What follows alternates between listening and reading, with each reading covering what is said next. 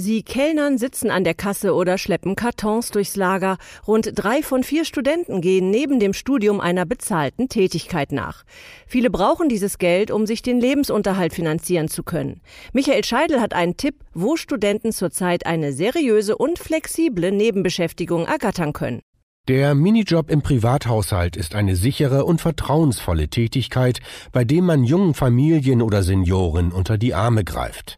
Doch diese Möglichkeit der Nebenbeschäftigung scheint bei vielen Studenten unbekannt zu sein, sagt Heinz Günther Held von der Knappschaft Bahnsee, zu deren Verbund die Minijobzentrale gehört.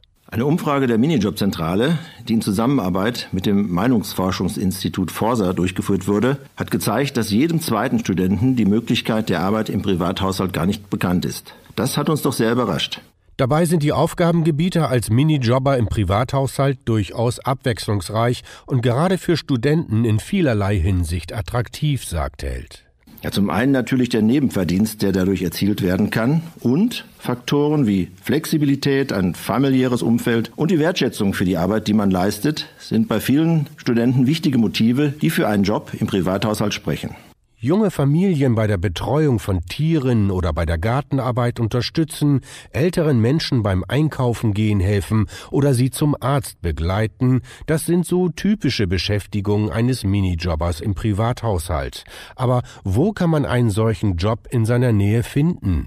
Wer nach einer Beschäftigung in seinem Studienort sucht, der wird auf haushaltsjob-börse.de fündig. Das ist die kostenlose Stellenbörse der Minijobzentrale.